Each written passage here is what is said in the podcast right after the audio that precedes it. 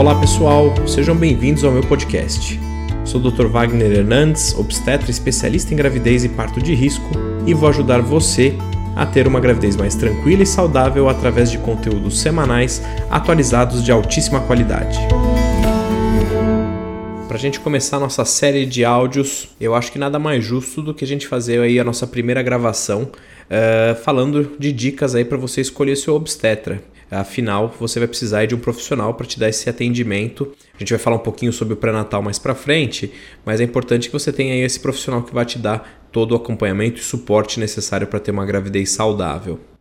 E acho que o primeiro passo para a gente fazer esse recrutamento né, de nomes e, e para depois fazer aí um filtro de escolhas, na verdade é assim, onde é que a gente vai buscar esse profissional?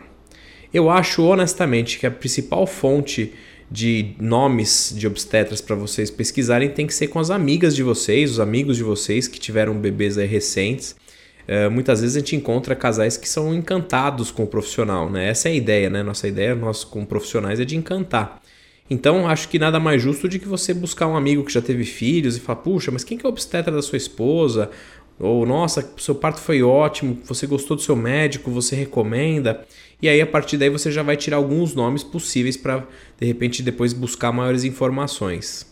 É claro que é, nem sempre o profissional que é bom para uma paciente vai ser bom para outra. Às vezes você tem né, gostos diferentes, tipos de parto, expectativas distintas.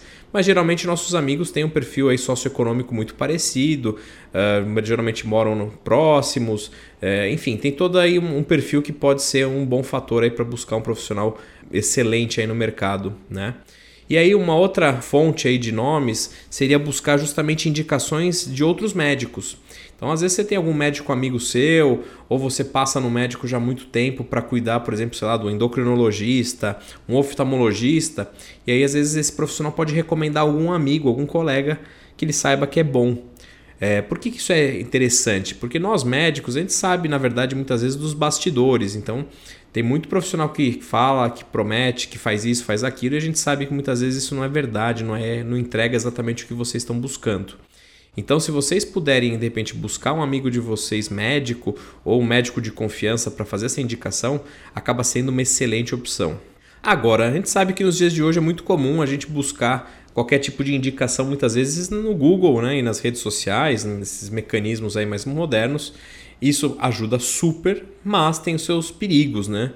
Uh, nem sempre o que você vai encontrar no Google é confiável, né? Às vezes a pessoa vende muito bem o produto dela ali, mas às vezes nem sempre é um, um profissional uh, de confiança que faz exatamente o que você gostaria. Uh, felizmente tem muitos pontos ali que você pode se certificar, ter os comentários de pessoas que já passaram, mas obviamente tem gente que pode fazer um fake lá e elogiar mil e uma experiências que não aconteceram. Então, cuidado com essa pesquisa. Acho que vale a pena para ver currículo, para ver localização, mas nem sempre como a melhor opção para a escolha aí do teu profissional. E as redes sociais é a mesma coisa. Nas redes sociais, eu, eu sempre falo isso para vocês. Uh, número de seguidores não é sinônimo de qualidade de atendimento. Né? A gente sabe que seguidores, às vezes, é porque a pessoa tem uma boa apresentação, ou porque ele fala bem, ou porque ele comprou seguidores na Índia, na China. Enfim, então seguidor não é sinônimo de atendimento de qualidade. E atender também personalidade, gente famosa, nem sempre também significa ser o melhor profissional para você. Então, cuidado com esse tipo de coisa, porque às vezes isso ilude, engana, e aí quando você vai ver às vezes você vai ver o histórico, por exemplo, de partos dessas pessoas, quando você vai ver, só faz cesárea. Ou é, nunca está disponível para você. Então também às vezes tem esses pontos que vocês é, devem levar em consideração. Bom, pessoal, então eu falei para vocês onde é que a gente vai buscar esse profissional, onde é que a gente vai arrumar nomes, mas não basta buscar os nomes, a gente agora tem que pôr filtro, né? Como qualquer pesquisa que a gente faz nos dias de hoje, a gente vai colocar filtros para buscar realmente o profissional mais adequado para você. Então, para começar da maneira mais simples, é você primeiro identificar se tem algum perfil que você gostaria em relação a esse profissional. Então, se você tem alguma restrição, por exemplo, a ser um ginecologista, um obstetra homem ou não, se para você tanto faz, se isso não vai te deixar uh, constrangida de alguma maneira. O outro filtro, muitas vezes bom de utilizar, é a questão às vezes da idade. Então, às vezes você quer um profissional mais jovem, que tem uma linguagem mais fácil, que esteja mais ligado com alguns aspectos que você julgue mais importante, ou eventualmente o profissional mais jovem vai te passar uma insegurança. Então, de repente, você gostaria de um profissional um pouco mais de uma idade um pouco mais madura, de repente, aí para você se sentir mais segura, mais confortável, alguém que tenha feito uma quantidade maior de partos, de pré-natal. Então, acho que poderia ser um bom começo assim. O segundo ponto que eu acho imprescindível, que eu acho que é fundamental, é você analisar o currículo do profissional que você está buscando para qualquer tipo de emprego na vida, o currículo acaba sendo útil, né? Você muitas vezes vai triar o profissional que você vai recrutar para uma vaga justamente de acordo com o currículo dele. Então você vai ver onde é que ele estudou. Então, por exemplo, ah, vamos ver o Wagner. Ah, Wagner fez faculdade na USP. Ele fez residência no HC, no Hospital das Clínicas da USP. Ele fez mestrado na USP. Ele foi chefe do centro obstétrico da, do Hospital das Clínicas.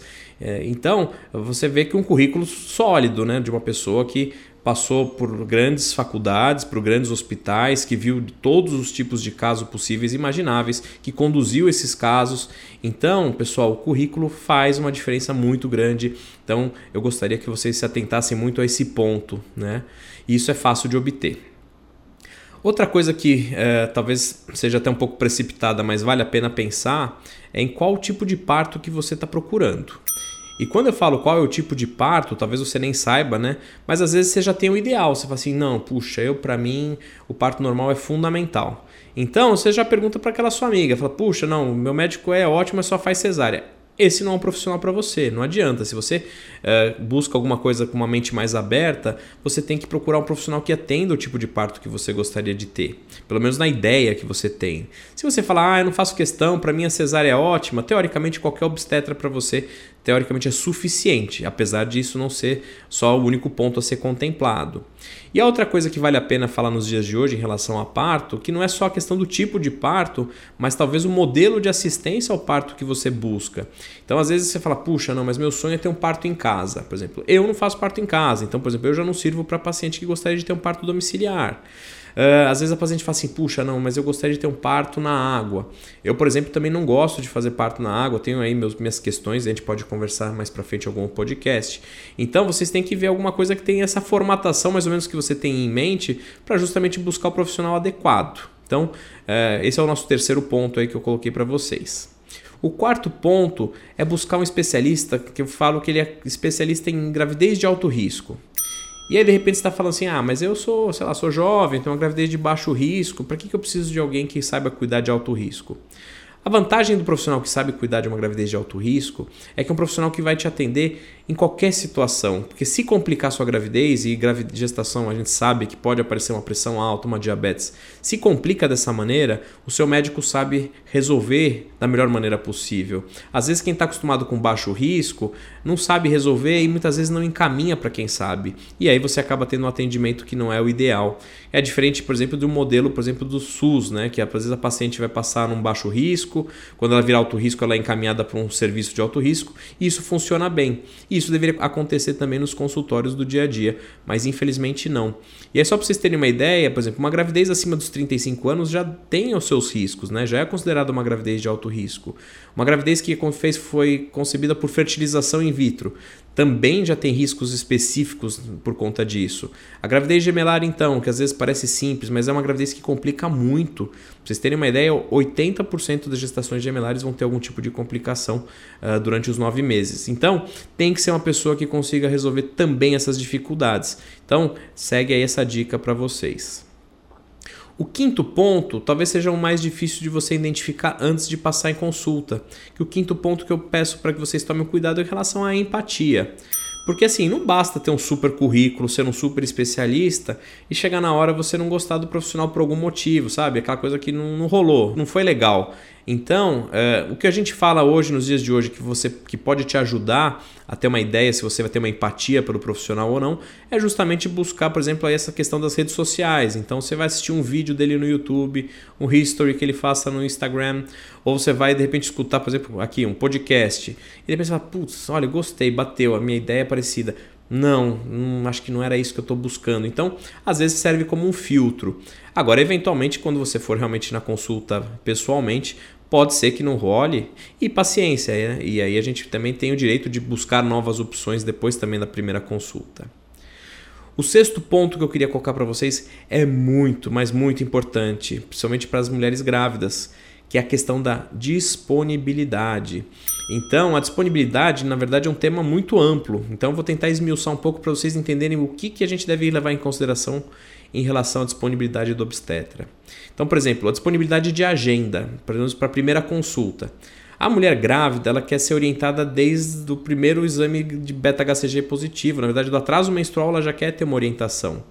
Se você liga para o profissional grávida e aí a agenda dele é para daqui três meses, já é um profissional que já fica difícil, é um profissional que não vai te ajudar. Então isso já serve de alerta. O outro ponto é quanto tempo ele, ele gasta para a primeira consulta, por exemplo, cada consulta de pré-natal. Por exemplo, não dá para você fazer uma boa primeira consulta de pré-natal em menos de meia hora. Isso para mim é completamente inviável. Eu, por exemplo, demoro uma hora, uma hora e meia para fazer uma consulta boa de pré-natal. Então, acho que esse é um filtro que você pode colocar. O outro a questão da disponibilidade é qual é o tempo de espera que você tem na recepção. Então, não adianta, se for aquele profissional que tem uma recepção lotada, que você fica esperando uma hora, uma hora e meia, duas horas para passar em consulta, não é viável, porque assim, imagina você com 38 semanas, uma barriga enorme, gravidíssima, com as pernas inchadas, esperando duas horas para ser atendida. Não faz sentido, né? Não é uma boa alternativa. E aí, acho que por último, em relação à disponibilidade, é falar justamente de quão disponível esse profissional é, por exemplo, por, com, por outros meios de comunicação. Então, por exemplo, é, ele passa o WhatsApp, ele, ele passa o celular dele para você ligar, ele responde, nem que seja SMS. Enfim, isso é uma coisa que você já pode triar, né? Então você pergunta para a tua amiga que te indicou, fala assim: pô, mas você sabe, quando você precisou, você ligou para ele, ele atendeu rápido, ele te retornou rápido, ele é disponível. Então isso é uma coisa hoje simples de saber, mas faz uma diferença muito grande, porque a mulher grávida, tudo é novo para ela, né? Muitas vezes ela não faz ideia do que tem por vir. Ela sente coisas completamente estranhas até. Então fala, nossa, mas essa secreção vaginal tá estranha. Nossa, será que é normal sentir esse formigamento aqui na barriga? É, enfim, tem muitas coisas. E se você tem aí um profissional que te dá esse suporte remoto rápido, isso acaba sendo um grande diferencial. Então, esse ponto vale muito. Então, consulta isso, fica alerta a isso. E aí o próximo ponto é justamente um ponto relacionado à disponibilidade, que é o ponto em relação à equipe. Então não basta você conhecer só o profissional que vai te atender, mas é fundamental que você conheça aí a equipe que vai dar assistência quando ele não puder estar presente. E aí você fala assim: "Ah, mas meu médico falou que na época que meu bebê está previsto para nascer, ele vai estar tá por aqui". Sim, mas às vezes, sei lá, ele tem um congresso que é antes disso e seu bebê, sei lá, nasce prematuro, infelizmente, sei lá, rompeu a bolsa, você precisa de um apoio, você precisa conhecer o resto da equipe. E a equipe tem que ter os mesmos pré-requisitos que tem o do obstetra. Então tem que ser um profissional uh, que entenda de alto risco, que você tenha uma simpatia, que tenha um currículo bom e assim por diante, pessoal. Então fiquem muito de olho na equipe, pergunta quem é, quem não é, quem faz parte, quem não faz, busca o currículo também da equipe, porque faz toda a diferença.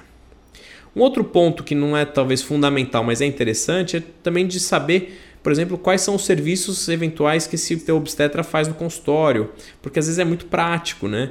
Então, às vezes, por exemplo, ah, faço ultrassom no consultório, faço cardiotoco no consultório, ou seja, faço alguns exames que agilizam a vida da mulher, então ela não precisa ficar indo em laboratório várias vezes durante o pré-natal. Então, essa questão de deslocamento acaba sendo uma coisa interessante. Uh, o outro ponto que vale a pena também ficar alerta é em relação a quais são os hospitais que o obstetra atua.